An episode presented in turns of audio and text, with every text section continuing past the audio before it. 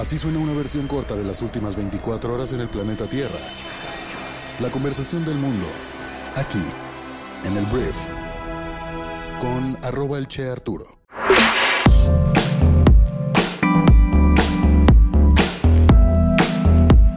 Muy buenos días, bienvenidas, bienvenidos a esto que es el brief para este jueves 8 de junio.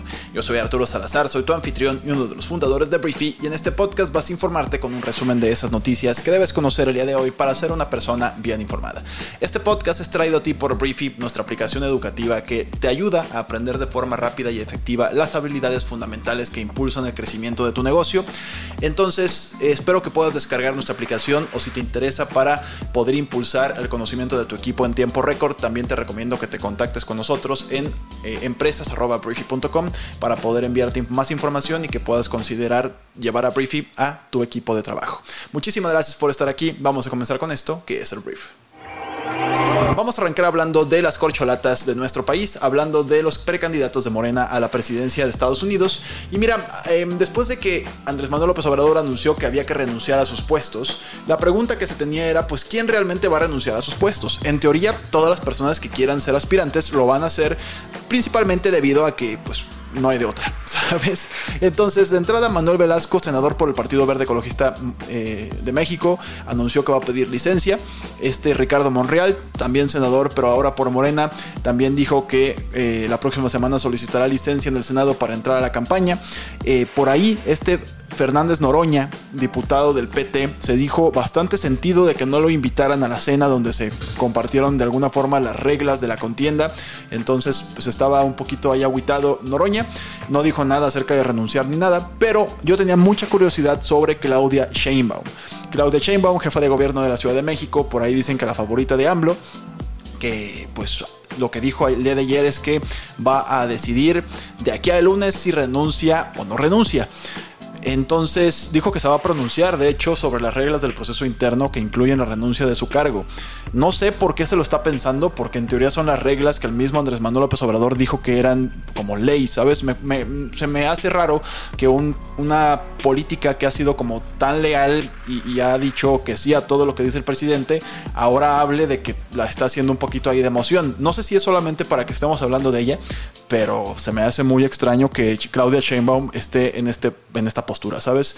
Entonces, bueno, vamos a ver de aquí a allá qué sucede, pero está interesante. Ahora, siguiente tema. Vamos a hablar del el señor Samuel García. Samuel García, si no lo conoces, es el gobernador de Nuevo León. Nuevo León es un estado en el norte de México que pues ha sido característica eh, el desarrollo económico de, de, todo el estado, ha sido como un motor económico por siempre. Y Samuel García pues es miembro del partido Movimiento Ciudadano. Entre pues tan pocos perfiles dentro de los partidos opositores a Morena, la gente se ha preguntado mucho si un personaje como Samuel García le gustaría ser presidente de México o aspirar a serlo. Fíjate que ayer dio la respuesta acerca de esto y dice que no, que no se va a engolosinar con 2024 porque dice Samuel que su estado, Nuevo León, merece toda la atención de un político como lo es él, de un gobernador como lo es él y que no, no es una persona que le interese ser candidato a la presidencia de México en este año 2024.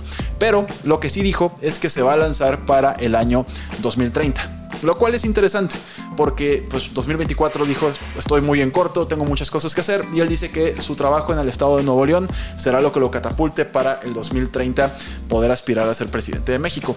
Mi pregunta es qué va a hacer Samuel de aquí a allá, porque digo, todavía le queda algún tiempo, pero sí tiene ahí un gap que pues va a perder de alguna forma impulso, pero pues tal vez sea el tiempo suficiente para armar una campaña, no lo sé, pero Samuel García se baja de la contienda electoral del 2024 voy a hablar de una de las noticias más importantes del el mundo del día de ayer, que fue lo que sucede y está sucediendo todavía en Nueva York. Tal vez viste fotografías, pero humo, así tal cual, humo procedente de unos incendios en Canadá, oscurecieron toda la ciudad de Nueva York y pusieron en alerta a todo el noreste de Estados Unidos. Lo que sucedió fue que se veía totalmente, hasta la imagen aquí en el video la voy a hacer más grande para que la puedas ver, había momentos en los que ni siquiera se podía ver el Empire State Building, que es algo muy difícil de no poder ver en esa ciudad. La Estatua de la Libertad se veía totalmente brumosa, el cielo estaba color naranja sin ningún tipo de filtros y la verdad fue algo bastante alarmante. Como ya ya te lo mencioné, esto es producto de una crisis que están viviendo en el sur de Canadá con unos incendios que están acabando con muchas hectáreas de bosques y pues esto voló todo este humo al, sur, al noroeste de Estados Unidos. Y nada más para que te des una idea, durante buena parte del miércoles el índice de calidad del aire Syracuse o Syracuse en el norte del estado de Nueva York superó los 400 puntos. Y, o sea, un nivel después de 100 puntos es poco saludable y peligroso si supera los 300 puntos. Peligroso si supera los 300 puntos. En Nueva York está a 400 puntos. Entonces la gente volvió a sacar los cubrebocas y esto es una crisis que le pidieron a todas las personas que tienen algún tipo de afección respiratoria o si eres una persona mayor de edad. Eh, un niño eh, que no salgan a las calles porque esto de verdad es una crisis importante. Entonces, si me estás escuchando de por allá, por favor cuídate mucho y esperemos que esto pase pronto. Ahora vamos a hablar del señor Mike Pence. Mike Pence es ex, es ex, wow, Mike Pence es ex vicepresidente de Estados Unidos. Él fue vicepresidente cuando Donaldo, el expresidente más naranja del mundo, estaba en el poder. Y ayer Mike Pence lanzó oficialmente su campaña presidencial rumbo al 2024 por el Partido Republicano. Pre-campaña o más bien precandidatura porque esto apenas es para jugársela contra todos los demás republicanos que han salido muchísimos en los últimos días. Podemos asumir que de los demócratas no habrá precandidatos y que el único es Joe Biden, como presidente de alguna forma casi siempre tienen la mano para hacer de nueva cuenta el y mira, Mike Pence ayer, además de anunciar oficialmente su candidatura, es interesante porque al parecer dentro de su dentro de su estrategia está golpear a Donaldo. Y ayer precisamente se desmarcó de él y pues reprendió a Donald Trump por las acciones imprudentes del 6 de enero del año 2021, que es el golpe al Capitolio de Estados Unidos. También dijo que Donaldo no debería ser, no debería volver a ser presidente de Estados Unidos, lo cual también está fuerte.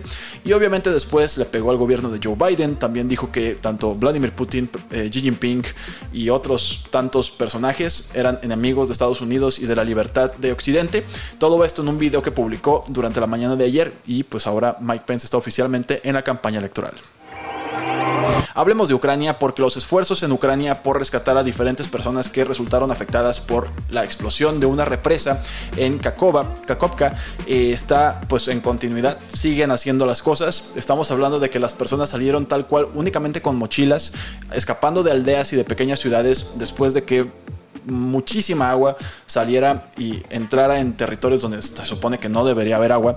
Entonces es un problema de salud pública porque también el acceso normal al agua potable es bastante cuestionable, casi no hay. También se dice que el agua está contaminada con productos químicos tóxicos porque después de que esta represa explota, se filtraron 150 toneladas de aceite de máquina de una sala de máquinas cuando se destruyó toda la presa.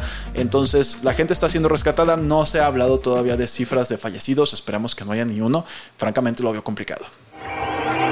Hablemos del Papa Francisco que el día de ayer se anunció que se sometió a una operación de tres horas en la que, bueno, fue una cirugía abdominal sin complicaciones según el Vaticano, en la que se le operó una hernia en el Hospital Gemelli de Roma y pues al parecer va a durar 10 días en recuperación. Cancelaron todas sus actividades como prevención en los próximos 10 días y el Papa ya ha estado enfrentando una serie de problemas de salud. De hecho, el Papa que de repente los, lo que vemos en fotos es un Papa pues medio delgado y como muy jovial. La neta es que ya lo traen en silla de ruedas o trae bastón, está un poquito gordito. Ha tenido broncas y esperemos que se recupere lo antes posible.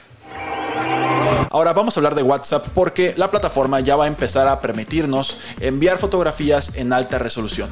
Esto es algo que por lo menos a mí me afecta mucho porque es típico que vas a un evento, vas a una boda y pues tomas fotos con tu celular, que son fotos muy bonitas, y pues ahí tienes que ver cómo la envías cuando ya no estás frente a una persona para enviarla por un método como lo es AirDrop, por ejemplo.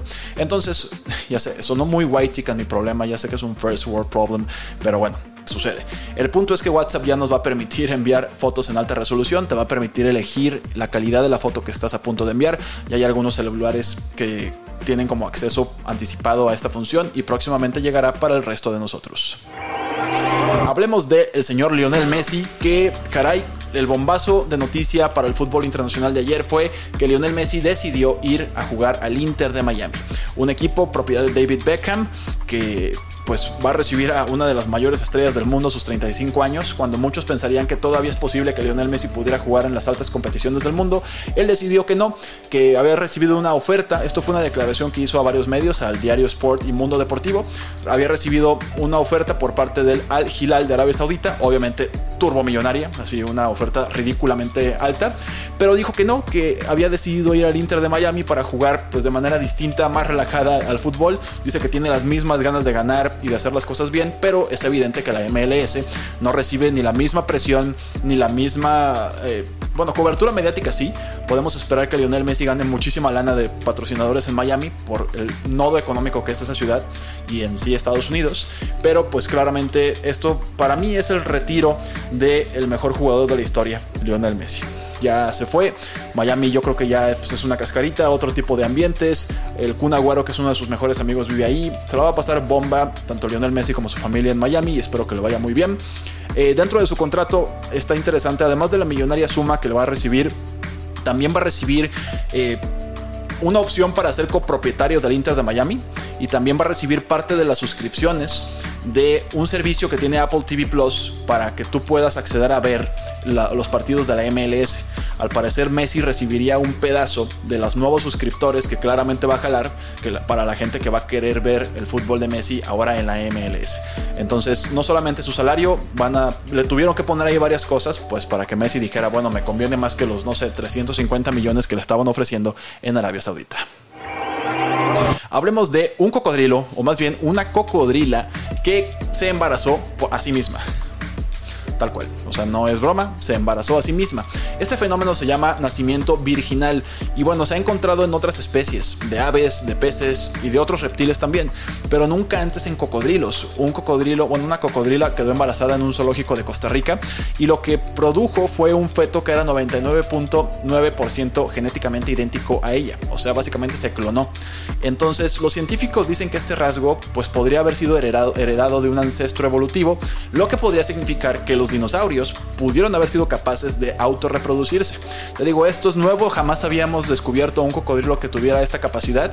No sé si ahí ya, es que imagínate esto en humanos, de que nadie, nadie me pela, no tengo novia, soy forever alone, pues me autorreproduzco. Está, está bastante curioso ese fenómeno, pero a ver, no, creo que en mamíferos no, ya vi, en mamíferos nunca ha ocurrido, perdón mi ignorancia, pero nada más quería asegurar.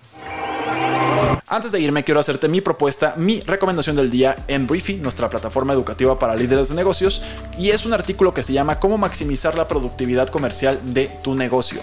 Em, tal cual te da una metodología para hacer esto en tres pasos y puedes leer o escuchar este artículo en tres minutos de tu tiempo. Entonces espero que te genere mucho valor. Está disponible para todos nuestros suscriptores de la plataforma y espero que, pues, si todavía no tienes briefing, te suscribas. Tienes 14 días de prueba totalmente gratis. Y bueno, muchísimas gracias. Muchísimas gracias por haber estado aquí. Esta fue la conversación del mundo para este jueves y te agradezco que hayas escuchado este podcast, también que lo veas en YouTube, te suscribas a nuestro canal y le des un like y dejes un comentario. Y sin más que decir, ah, si tienes algún comentario también de las noticias, por ejemplo, puedes dejarlas para empezar una conversación y ahí te contestamos. Este, por favor, no mentadas de madre porque pues, me dan flojera contestarlas, la neta. ¿Quién contesta eso? Entonces, bueno, muchas gracias por estar aquí y nos escuchamos el día de mañana en la siguiente edición de esto que es el brief. Yo soy Arturo. Adiós.